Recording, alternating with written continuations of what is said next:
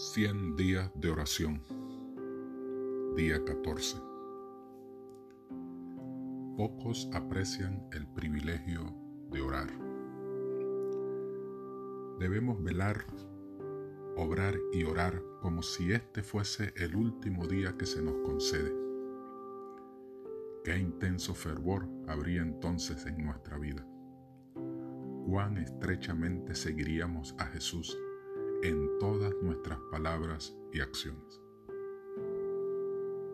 Son pocos los que aprecian o aprovechan debidamente el precioso privilegio de la oración. Debemos ir a Jesús y explicarle todas nuestras necesidades.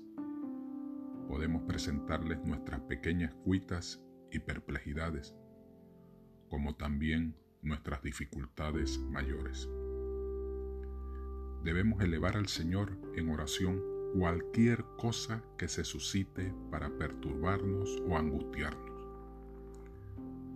Cuando sintamos que necesitamos la presencia de Cristo a cada paso, Satanás tendrá poca oportunidad de introducir sus tentaciones. Su estudiado esfuerzo consiste en apartarnos de nuestro mejor amigo, el que más simpatiza con nosotros a nadie fuera de Jesús deberíamos hacer confidente nuestro. Podemos comunicarle con seguridad todo lo que está en nuestro corazón. Testimonios para la Iglesia, tomo 5, página 187.